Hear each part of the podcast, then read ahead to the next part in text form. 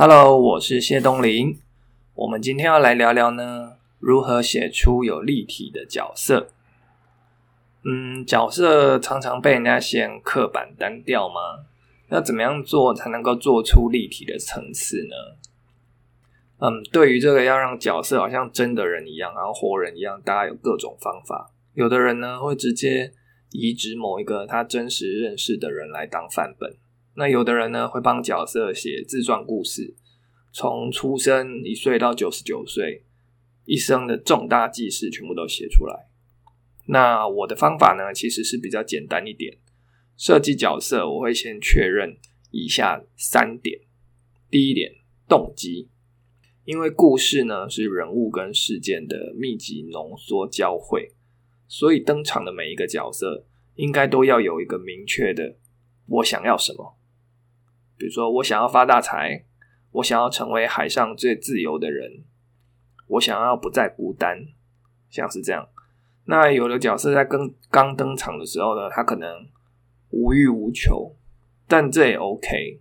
不过呢，还是要让他跟情节发生互动，然后找到他到底想要什么，然后他的旅程才会展开。如果一个角色从头到尾都不知道自己想要什么，那他在整个故事中就会无所适从，不知道往哪里去。他也不会跟其他的人物或情节发生有意义的互动。那第二点呢是目标，有了动机之后呢，就会衍生出目标。例如想发大财的人，可能就会跑去买乐透；那想成为海上最自由的人呢，可能会跑去成为海贼王。那想要不再孤单的人呢，就会去找人家谈恋爱。动机呢，跟目标呢，会以因果关系的方式存在。当然，一个因不见得只会对应一种果，像是发大财，也可以考虑经商、抢劫、选总统。那这个就是看个人的发挥了。好，第三点，迷惘。接下来就是呢，让角色变立体的画龙点睛之处了。这个是呃。我的一个惯用的手法，我会为角色设计一个迷惘，然后呢，这个迷惘呢会跟目标形成冲突。举例，例如我在诈骗公司上班这本漫画，我创作，它的主角，这个主角呢，他的动机呢是要还清家庭的负债，那所以他的目标呢是要进入诈骗公司上班。那我就针对他的目标呢，设计了一个迷惘。这个迷惘就是他的心中有道德良知，他是一个老实青年。这个东西就跟他的目标有冲突。